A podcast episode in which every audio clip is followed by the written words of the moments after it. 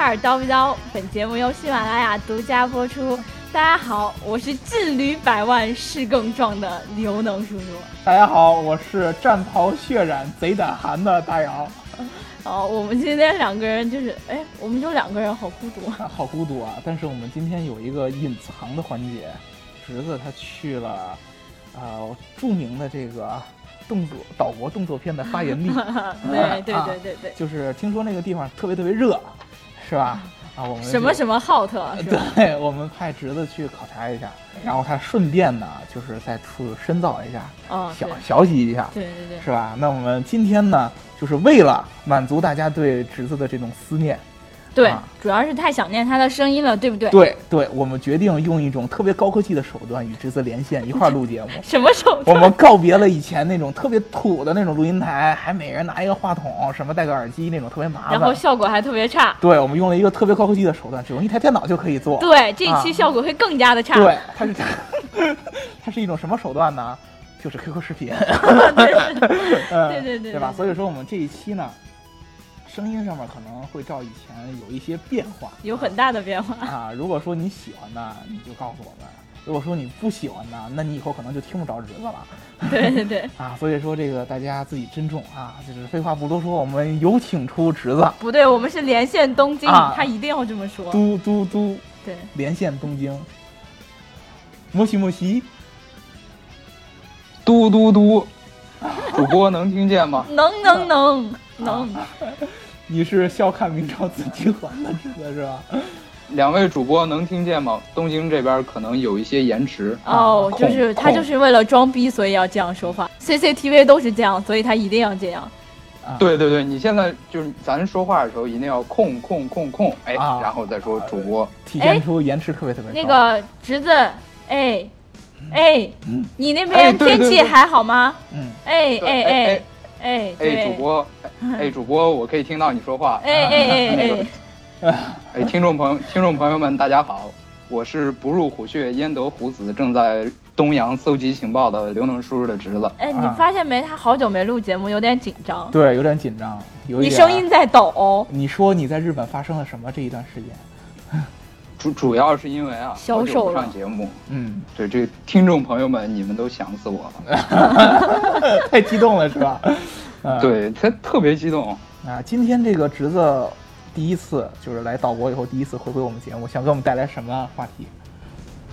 首先啊，我说一下咱们在这个东京新买的这个演播室，啊啊，这个公司现在也是逐渐的扩大了规模。啊这个东京铁塔，东京铁塔包了个三五层，哦建了个新的演播室，哦，这个效果还是不错的。嗯，我我们今天主要是聊一下这个东京车展。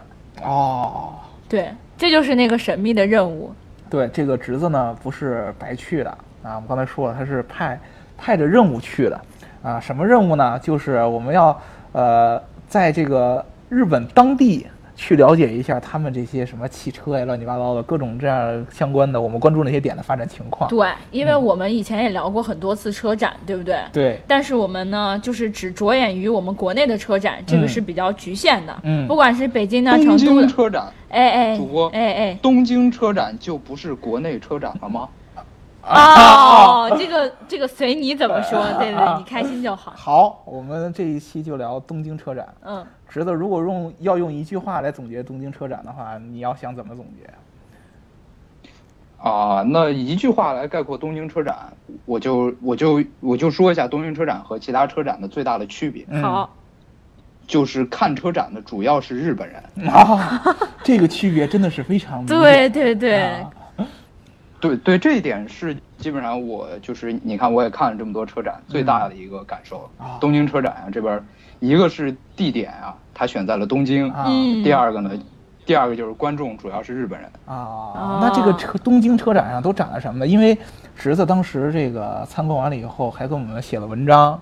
对，那是我看过的最脑洞大开的文章。对，因为当时呢，侄子大家听以前节目都知道，侄子呢虽然说年龄不大，对吧？对，但脑洞特别大。啊，脑洞特别大，但是他平常录节目的时候，轻易是不太表达出来的。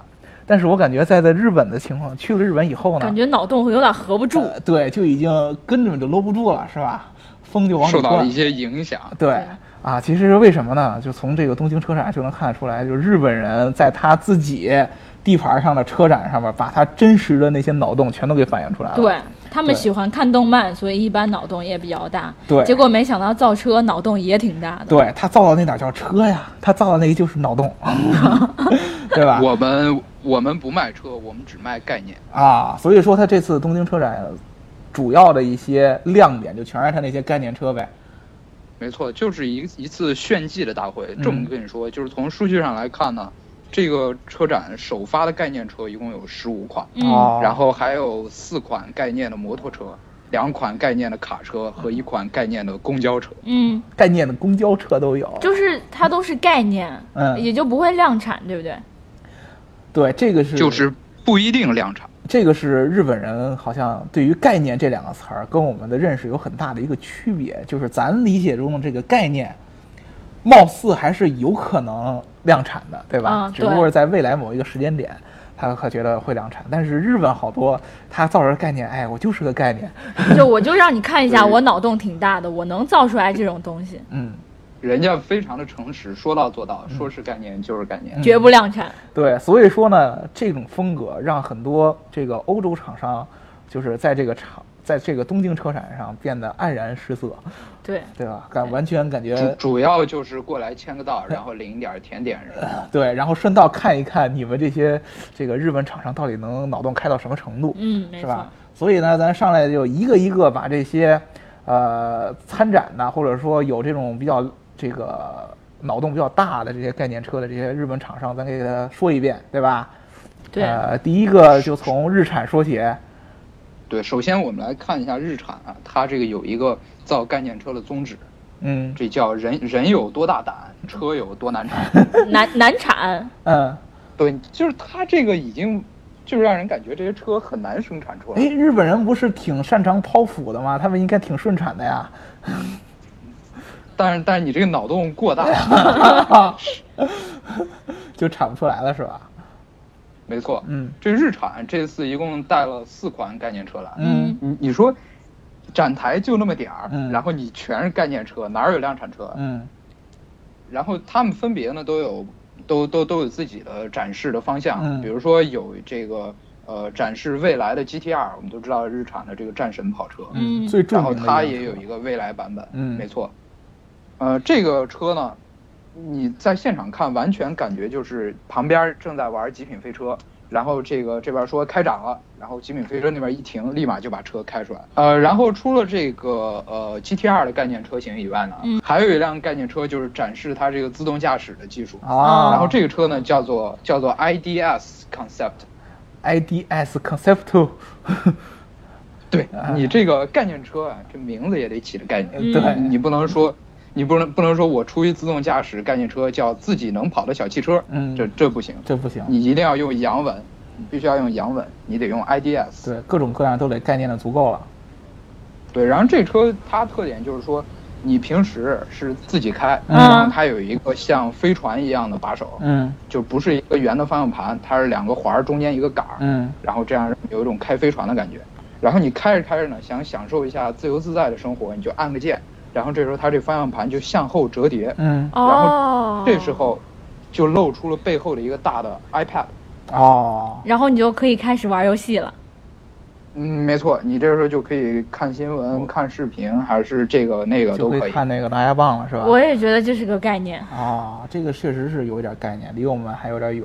对对对对对。嗯，呃，但是如果你说看到这么大的屏幕，嗯你就觉得哇，好厉害，好大一屏 幕，没有方向盘，那日产绝对能够更加的满足你，因为它还有一款车，这个南老师知道怎么念对，叫 Tito 用日文念， Tito ，T T T 套罗。 T T 套路啊，啊，嗯对，这个 T 套罗呢，它是怎样的一个概念车？它只是为了显示日产的这个对于社交生活的理解。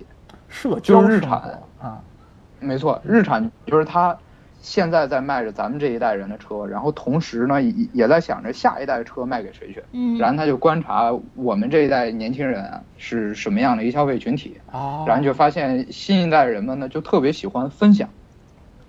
特别喜欢视频分享的是吧意思 不是视频啊， 他就是上传朋友圈儿啊那你怎么满足你这个上传朋友圈的想法呢？最好方式就是不掏手机，直接从车里就上传。哦， T 套罗它这个特点就是整个车内所有的面板，然后包括你的座椅的正面和背面全都是屏幕。这种感觉好像是我坐在一个 iPad 上面，以前年轻人是喜欢开着车玩 iPad，现在日产满足你，让你坐在 iPad 里开车。啊，也就是说呢，你就是坐在一个 iPad，上然后有一个大平板带着你去到你想去的地方。对，你想拍照的时候，iPad 就给你拍了。啊，这个脑洞确实有对点过于大了啊。而且平板儿它最大的好处就是你可以随便选择你这个车内的格调主题和风格。是吧然后全你部可换以成一个 Hello Kitty 氛围灯，是吧？那某些宅男，尤其是日本的这些宅男，喜欢看动漫的呀，对啊，对吧？尤其那推那推推推荐你换一个那个 as home 啊主题风格。哦 S home 主，你只要把这些屏幕都打开，四周都可以是你的女神，对吧？然后各是左边是这个老师，右边是那个老 师，前边是那个老师，上边是那个老师，对吧？可以然解。后你可以把你的椅背换成你们家那种方格床单的花纹 都可以对，好，那重点就来了，嗯这个车什么时候量产？啊，什么时候量产？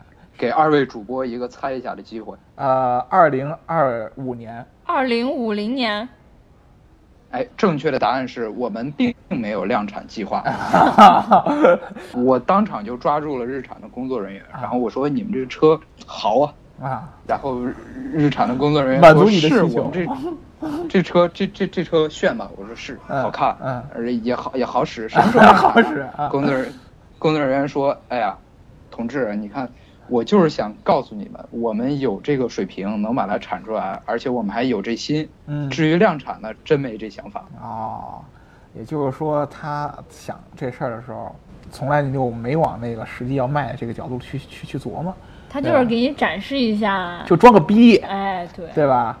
啊，就告诉全世界，我们能造这样的社交车。哦，那另外那个还有其他那两个日系品牌，本田和丰田怎么样？本田、丰田也是在走这个概念车的风格。嗯，本田呢，先是带了两个名字都叫 Wonder Walk 的概念车，它是两两款，你可以直白理解为叫闲逛概念车。啊，这是闲逛是一个具体怎么提？因为我们知道开车的时候，你有闲逛的感觉，我觉得大部分就是第一个啊，不怕费油。对，第二个，你们那儿交通真好，是吧？ 你还有你还有这个空间在那儿闲逛，你要跟我们大北京，你只有停车的份儿。对啊，对这吧后面不把你滴死，对啊，它具体是一怎么闲逛法？你觉得这个闲逛和开车最大的区别是什么？呃，闲逛我比较随意，而且我不费劲儿。走哪儿停哪儿，对，呃，我非常理解两位主播，你们的风格主要就是答题不着调儿。啊，这个其实这个闲逛和开车，闲逛和开车最大的区别就是一个字儿，开车快。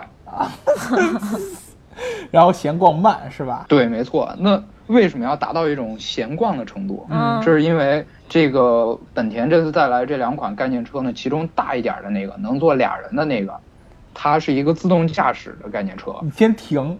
为什么是大一点儿的才能坐两个人儿？那小一点儿的能坐人吗小一点儿那有点像一摩托车，嗯大一点儿呢就相当于一个 Smart smart 啊，对，然后这个大一点儿这车它是一自动驾驶，嗯而本田自动驾驶的概念呢是事故为零，这是他们的核心。哦那怎样做到事故为零？最好的方式就是慢下来。他们这个思路 真的好好好直线型啊！啊对啊那那你那你不动对岂不是更安全，对吧？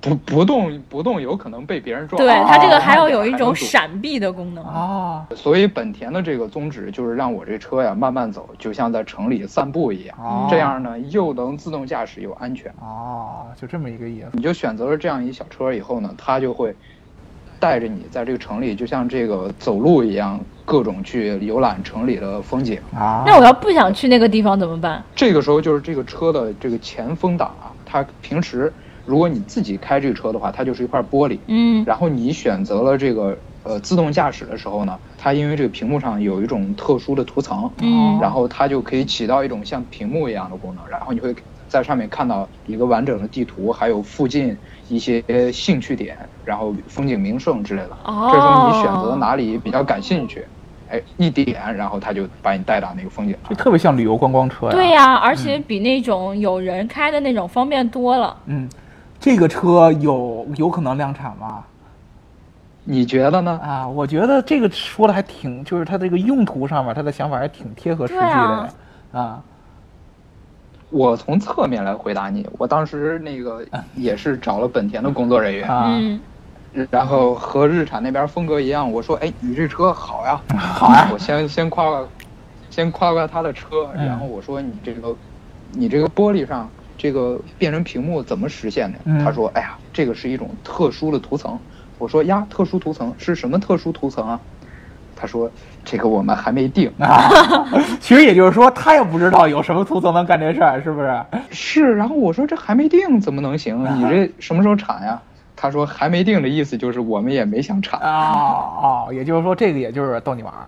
对，我记得侄子当时文章里写过一句话：嗯，套路，啊，都是套你们路日本孩子都是一个套路。对，就是一个模子刻出来的。对，对，就都是把自己家这种黑科技拿出来秀一秀，然后同时呢，并不一定真的生产。反正我在现场唯一看到它这个确定成型的技术，就是它的这个车轮儿。哦，刚刚才不是说还有一个小的那个 Wonder Walker，嗯，就是然后买那菜个的嗯西西对买菜那个小车啊，它就有点像那个一个小摩托车，但是有四个轮子。嗯，然后它设计的大小正好是可以通过地铁的闸机，这样哦你可以骑着它上地铁。哦就，但这个时候你就会想，这个上地铁路一般都比较曲折，对吧？对啊不是台阶儿什么道的的，，对，你或者你要上个电梯什么，你怎么拐弯啊？对啊，它的这个四个轮儿都可以三百六十度的旋转，这样你车完全可以实现原地转圈儿和横向移动。啊我觉得这个东西比较适合那些小孩子，平常在家里边儿，对吧？没事儿闲的自己给自己玩儿。正常人，正常人一般把这个功能用来横向停车。啊，哦你这个样脑洞也是可以啊，啊，大这样勇。啊，它那么小的车，我个人感觉那么小的车真的已经没有停车时候不会有那么费劲了。你想啊，它都已经变成一个就类似于摩托车那么大小的东西了。你如果再停车很费劲的话，如果说我有一个大车，嗯那我横向移动。因为我车体比较大，然后嗯可能我停车的空间相对来说有限，嗯那我比较容易。你像那种小车，对吧？我觉得停个车很容易，有个缝儿你就能进去，对吗？你还用这种竟然被你猜到了！啊那个大的那个 Wonder Walker 上面也装了这样的系统，啊它也可以横向移动和原地转圈儿。啊，原来是这样。这个说完本田，就咱得说那个之前一直特别嚣张的，号称自己这个黑科技特别多的那个丰田。对，对就吧侄子常写文章那个。啊呃应该说他的那些技术，就最近落地的还是比较多的，而且他自己也在官网上大肆的宣传自己的技术有多么多多多多多么的强对，啊！他这次有没有什么可以量产的东西出来 呃，你如果不加这个可以量产，啊咱们还是朋友。啊？可以聊是吧？啊，那就如果说有这个不可以量产的，那有啥哎，你要说不可以量产，那真是太多了。啊？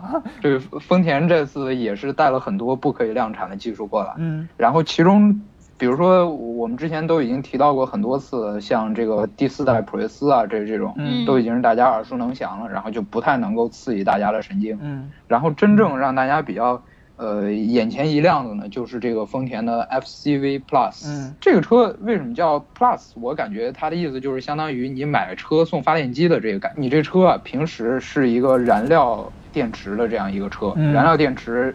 这个技术我们以前也分析过，就是利用氢来发电。 嗯这个详细的这个详细的过程，我现在来给大家做一个严谨的说明。嗯就是这个氢啊，进到这个车的这个动力系统以后，嗯，然后它经过一个噼里啪啦，哎， 特别严谨，这个这个说 明，然后就噼里啪啦变成了电，哦噼里啪啦哎滚下就来。啪啪啪出一堆电啊然后排出的这个呃副产品呢只有水。那平时呢你是开这个 FCV Plus 来到到处遛弯儿，对吧？嗯然后等你回家了以后呢，你就把这个车停在你们小区的一个固定的停车位，嗯然后它有个接口，你往上一接，它就变成了一个发电机，嗯。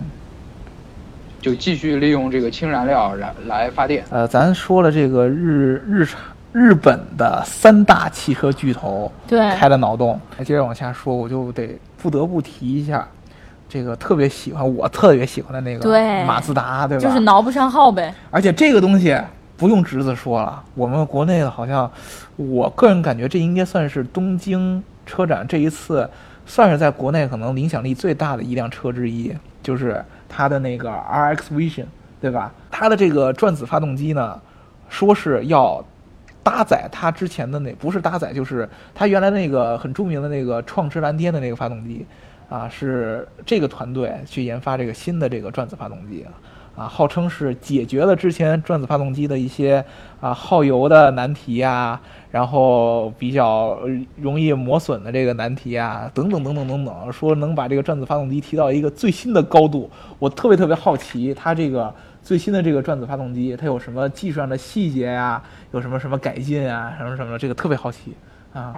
我感觉东京车展上，凡是经过马自达展台的人，基本上都对这个问题特别好奇，对吧？ 因为这转子发动机，大家都知道之前停产过，就是因为排放太差，污对染太严重。。对，然后我就一路小跑了，就去问马自达的工作人员，嗯，然后我说：“哎，你们这个转子发动机又来了哈。” 又来了是吧？对，来了啊啊，这好久不见。啊我说那怎么样？问题解决了？啊，然后马自达的工作人员说：“那当然解决了。”我说：“这好，嗯你们这什么技术？不能说，嗯啊我们这个商业秘密不能说。啊，不能说，我说我理解理解理解，你们毕竟走技术流的一个企业，这对这个秘密不能说，很很正常。嗯你这个车量产不？他说量产。啊，我说那你这个什么时候量产呀？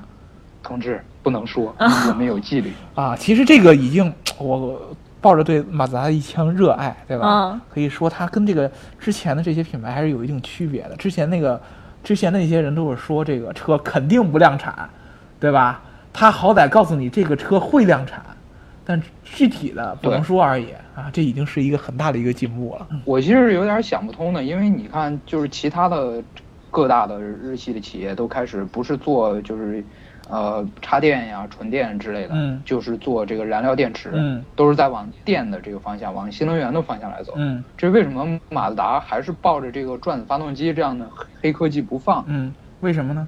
然后我就问了他们，他他回答这个问题的时候一脸就是 不屑，啊，就就非常简单概括成一句话，就是说，你看这个转子发动机，除了我们，全世界还有谁能造？就是就是就是我我这们个这个任时候性，对嗯扛起这这个这大时候旗我，是我是无无法反驳的，无言以我对竟我竟无言以嗯对。对，然后他说，你看全世界就只有我们能造，对吧？嗯，那它就是我们用来提高全人类的能量转化率的这样一个最好的全人类能量转化率， 这个帽子扣的真大。然后，对我我感觉我似乎是沉浸在了某部科幻片儿里啊。既然人家这么说，那我也没有什么好怀疑的。对，关于这个转子发动机，它为什么能提高能源转换率，还有它为什么这个污染特别严重，咱以后有机会咱专门聊一期解读这个原理，对对对，好吧？这个这个其实也是可以严谨的解读一下，嗯就是说你把你这个发动机啊，从呃其那个我们平时看到四缸六缸的发动机啊换成转子发动机以后，啊然后它经过一个噼里啪啦，不祥的预 感。对，它就噼里啪啦对出了更多的呃这个污染能量转化率就会提就会高于百分之三十到四十这样一个平均水平。啊 哦，行，那我们过一会儿，以后再具体严跟谨他地聊对严谨的解释一下噼里啪啦是什么意思，嗯对吧？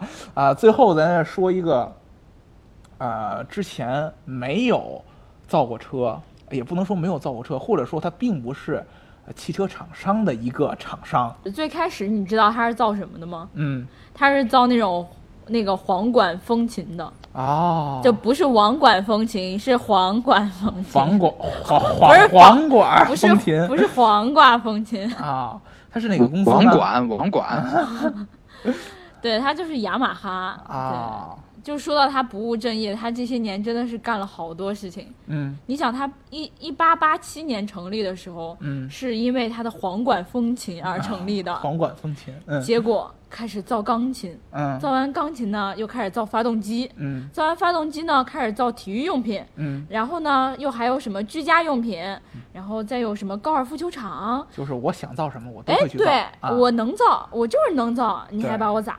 对，那他这次带了一个什么概念车？雅马哈对于雅马哈来说，自从造了这个哦簧管风琴，网管用了都说好的这个簧管风琴以后，嗯，雅马哈就觉得那那咱琴造的这么好，理所当然就得造汽车啊。嗯所以雅马哈这次就带来了两款产品，嗯一款呢就是一个跑车的概念车，嗯还有一个呢就是一个会骑摩托车的机器人儿。啊你看这个联系是多么的紧 密。会骑摩托车的机器人儿，会骑摩托车的机器人，就是我们造摩托车是为了让人骑的，那我们到最后可不可以连这个骑摩托车的人也一块 造？对对对，吧？嗯咱们这个雅马哈的跑车呢，就不用太多的介绍了，它就是一个小跑车，对然后发动机呢是纯电雅马哈提供的，然后车架技术来自于英国，嗯，然后它不是新新能源，是传统能源的一种跑车在。这种时代上，居然还造一个完全传统能源的概念车，开玩笑，人家是造钢琴的，啊！你就是想想不一样你哪儿，你哪儿那么多事儿？人家那电子琴可是不少有。对哎呀、啊，对，原来是这样的啊。那那个机器人是怎么回事哎，机器人儿才是一个重点。啊？因为呢，它它相当于重新定义了摩托车。以前我们都觉得骑摩托车是为了帅，啊，嗯是为了这个一种驾驶体验，对吧？嗯，现在呢？怎么怎么讲也叫拉风。 对，现在骑摩托车是为了不骑摩托车，到最后现在自从有了雅马哈这个小机器人以后 啊这个摩托车它能自己跑了，然后而且跑的速度比专业选手还快。哦，无人驾驶摩托车嘛，啊，那我就不明白我要它有什么用呢？我就坐在它后边儿，是吧？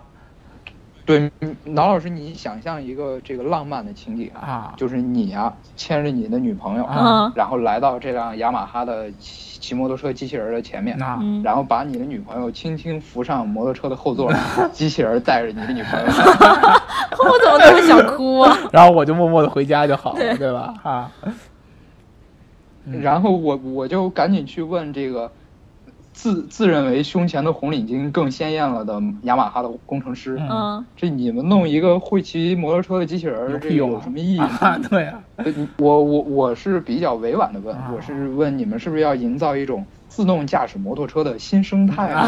啊，新生态啊，嗯总之，他的这个回答是非常的简洁有力，嗯就是我们造这个东西出来，就是为了秀一下我们有摩托车骑，哎不对， 机器人骑摩托车，啊我们有机器人骑摩托车的技术。我说那很好，我知道你们有这个技术了，真牛逼。啊那你们什么时候量产啊啊？ 然后人人工程师用非常惊讶的眼神看了我一眼，说：“这种东西能量产？”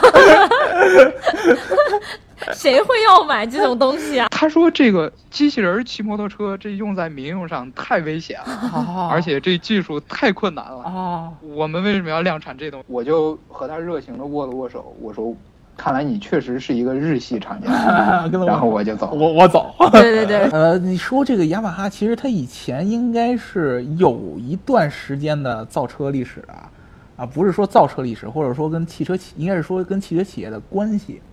比如说啊，跟大家说几个，呃，日日系车里边儿，大家应该看动漫的都知道那个藤原拓海， A 一八六对吧？就是那个周杰伦 演的那个，一路向 北，啊、对对对对对对，就那个，他这辆车对的发他动机，他当时开的这个双节棍 儿，然后就是雅马哈造的。呃， 对，然后呢，他运的这个豆腐其实也是雅马哈给代工的，是吧？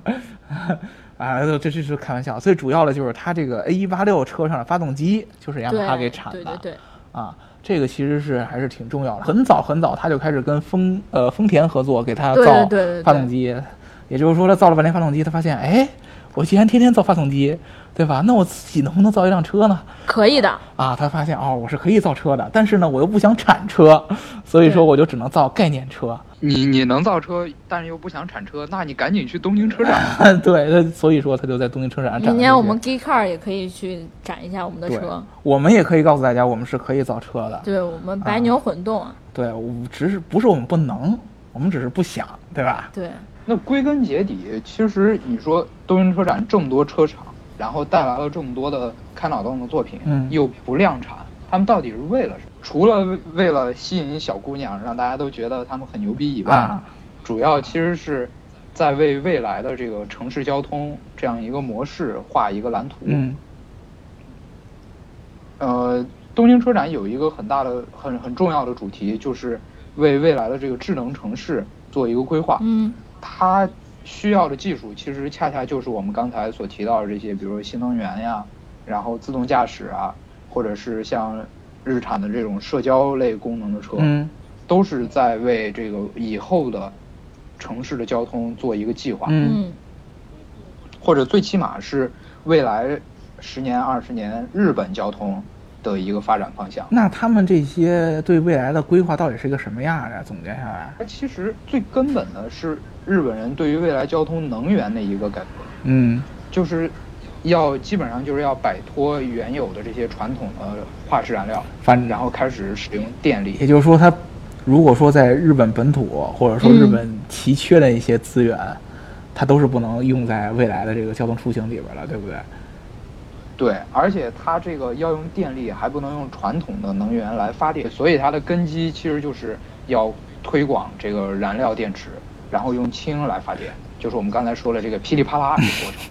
这个好像就是日本他自己一个，咱们原来也聊过，就是最早说日本人为什么发展新能源车，对对吧？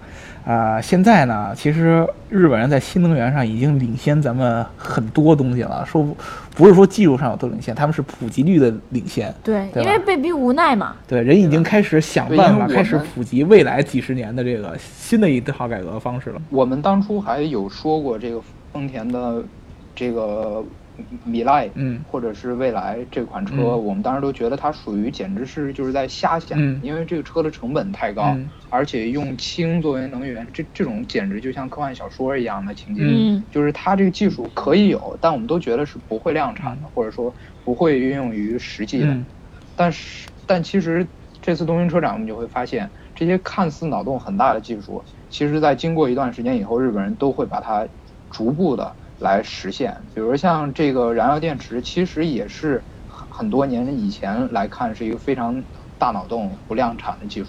然而，从二零一五年开始，日本政府已经开始非常切实的推动这种燃料电池推广的计划。主要先是那个全国要有很多很多的这个加氢站，啊就是可以给你的车里面加氢气。嗯现在的日本一共有八十一个加氢站啊在全国，然后二零一五年的目标呢是修成一百个。嗯然后二零一五年以后的两年到三年之内，要有一个二十倍到三十倍的增长。哦，原来是这么一个回事。然后除此以外呢，除此之外呢？这个这个这个过程中，日本政府是给每个加氢站都有一年三百三十万日元，也折合人民币大概一百七十万人民币左右的补贴。啊，其实也就是一直都在用高额的补贴来推动了这种新能源的发展。也就是可能日本人已经，就是咱们还在普及新能源电动车的时候，日本人对已经开始再往前走一步，还是对普及电动车之后的那个能源了，对吧？嗯，对，最可怕的就是我们现在在普及天然气，家家户户都不烧这个煤气了，然后不烧柴火了，嗯就是大家都是天那个来烧天然气，对吧？嗯然后他们的目标是从一五年开始，然后一直到二零三零年，嗯逐步的普及，每家每户外面都有一个这个燃料电池的一个发生器，然后自家用氢气来发电。如果说现在听到这期节目还没有去看侄子写的文章，那你赶紧去看，对，对在我们的公众号、微信上面啊，写看搜这个东京车展相关的这个文章里嗯，边看，如果有作者是苏帆的话，那就是我们侄子写的，嗯。报侄子的真名是不是然不后太东好京车展，东东京车展直到本月的八号才会结束，然后离结束还有两到三天的时间，欢迎大家来 Geek Car 报名组团一块儿去。啊，好，真的真的真的，嗯，呃，今天我们录这期节目呢，主要一个是让这个侄子回归一下，还有一点呢就是尝试一下我们连线东京演播室的这个技术手段怎么样，对。对吧？如果大家觉得效果不好的话，啊 请持续收听。